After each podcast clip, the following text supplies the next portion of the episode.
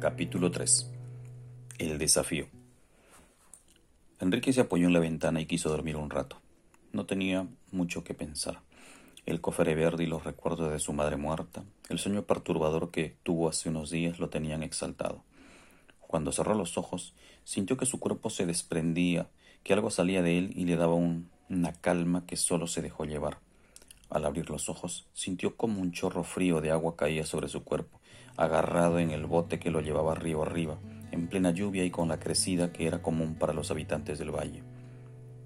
Durante décadas, el río Apurímac fue la principal vía de transporte para ingresar al Braem. Los colonos que habían migrado desde los años 60 debían viajar en botes durante unas 8 a 12 horas, sorteando todo tipo de peligros y aventuras, unas para contarlas, otras para hundirse con ellos entre las turbulentas aguas de tan majestuoso y mágico río. Desde el puerto de San Francisco se viajaba durante interminables horas pasando por centros poblados como Santa Rosa, Monterrico, Miraflores, Palestina, Anchihuay, Paterine, Villa Quintiarina, Naranjal, San Antonio, Limatambo, Agua Dulce, Leche Mayo, Villa Virgen. En el trayecto, si se viajaba en meses de estiaje, los pasajeros tenían que bajar del bote y caminar en ciertos tramos donde las hélices del motor fuera de borda golpeaban las rocas. El guía iba en la proa de la embarcación con una caña larga que servía para medir la profundidad del río y así evitar que se vaya a sentar la embarcación y romper la quilla de madera. Pero las grandes historias pertenecen a los meses de lluvia entre diciembre y marzo, en el recorrido, si la noche los sorprendía, debían pernoctar en la comunidad que los cobije. Usualmente los ashánicas del Braem eran quienes permitían quedarse. Su amistad y pureza en el trato, su inocencia y sabiduría ancestral no siempre fue recíproca, y ello los fue tornando desconfiados y ariscos frente a la llegada de extranjeros a sus tierras. En más de una ocasión, los viajeros debieron partir a otra comunidad por la negativa de los jefes para ocupar su espacio. Los años del terrorismo y la violencia que vivimos en la década del 80 hizo que ellos huyan al monte, que convivan y compartan sus tierras, perdiendo su identidad y casi desapareciendo del valle. Hoy existen familias mestizas que sobreviven y procuran sostener las tradiciones ancestrales, aunque con poco éxito.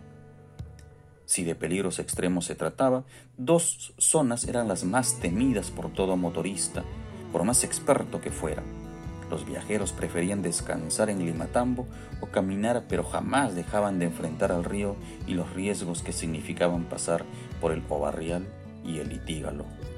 Benigno, el más experimentado de los motoristas, utilizaba su intuición y pericia para cruzar.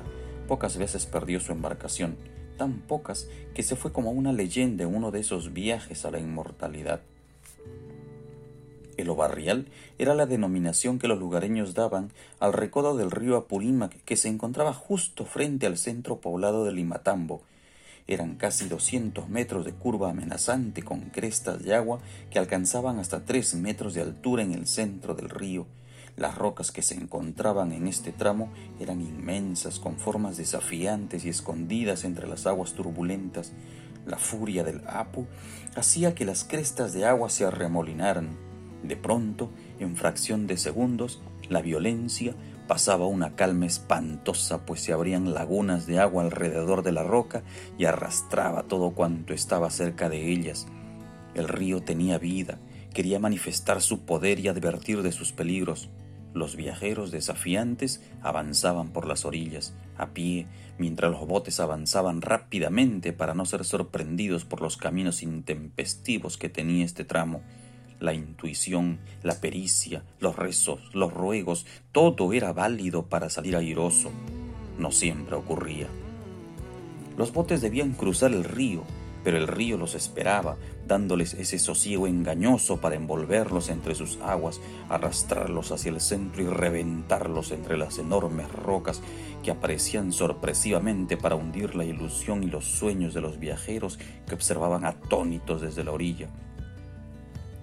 Los motoristas debían ser muy pacientes, olían al río, lo hacían suyo, se mantenían calmos, firmes, con las manos sobre los aceleradores de sus motores y cuando menos lo esperaba el Apu, soltaban las hélices y emprendían la aventura mortal. Cruzaban envueltos en agua con las olas que caían sobre ellos, levantando los enormes costales que tenían en su interior, agarrándose fuertemente de las maderas de la nave para no perderse en sus profundidades.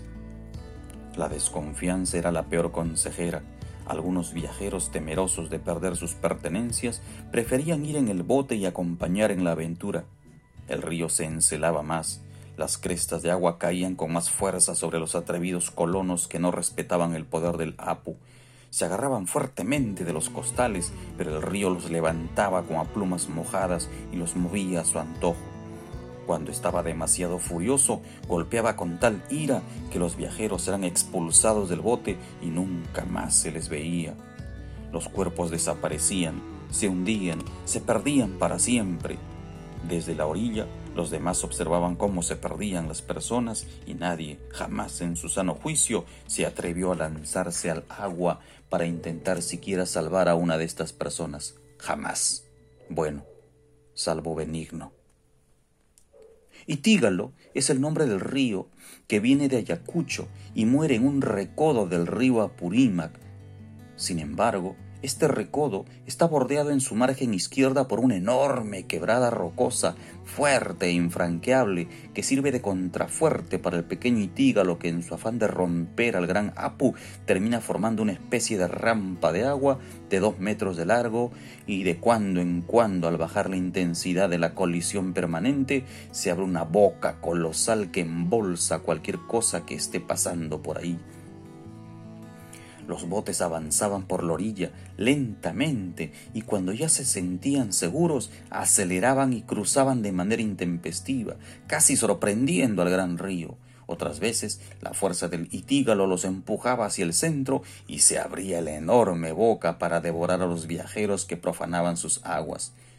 No faltaba un osado motorista que intentaba cruzar pegado a la quebrada por la margen izquierda del río, pero nada garantizaba su éxito. La fuerza del agua terminaba llevándolo hacia el centro y en segundos desaparecía la nave. La escena se tornaba dramática, pues a los pocos metros aparecía el bote vacío y destrozado. Las personas iban apareciendo y gritando mientras terminaban de ahogarse. Los viajeros de los otros botes gritaban, lloraban, suplicaban, querían retornar, pero este era un punto sin retorno, pues volver implicaba pasar nuevamente por el Obarrial y eso era garantizar su muerte. Había que seguir. Nadie sabe exactamente qué hacía o permitía cruzar este paso llamado Itígalo. Solo se sabe que algunos pocos lograban cruzar y contar su hazaña. Otros tantos perecían entre sus aguas para formar parte de la leyenda mágica y trágica de este recodo. Muy pocos cayeron, se salvaron y contaron lo que vieron. Benigno fue uno de ellos, aunque no sería por mucho tiempo. Benigno era la persona más noble que podías conocer su amabilidad, su confianza proyectada en cada gesto, combinaban con la mirada melancólica y dulce cada vez que te saludaba o ayudaba. Estaba casado, pocos sabían eso.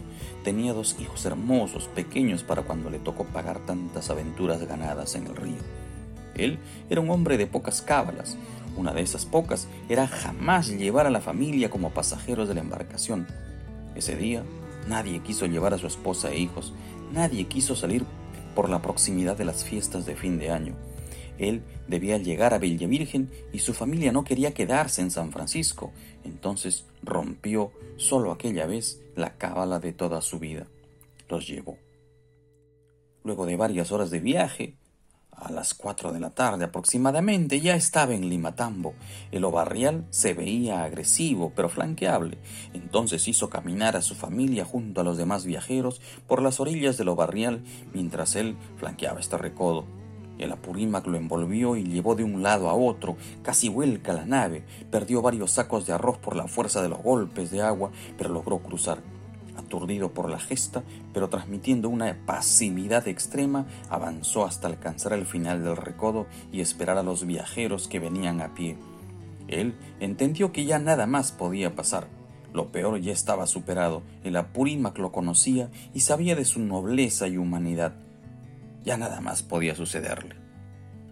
Subieron todos los pasajeros al bote y Benigno dio la orden para que se sujeten fuertemente de donde pudiesen para cruzar rápido el litígalo.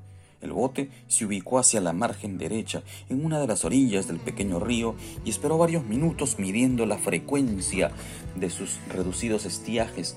Miró hacia la quebrada para divisar la rampa de agua y si ésta se mostraba agresiva. Tomó todas las precauciones que acostumbraba. Tomó incluso aquellas que eran de mero trámite. Su familia estaba con él. Debía ser muy cuidadoso. De pronto aceleró, avanzó unos metros, una enorme cresta de agua lo frenó bruscamente e hizo retroceder.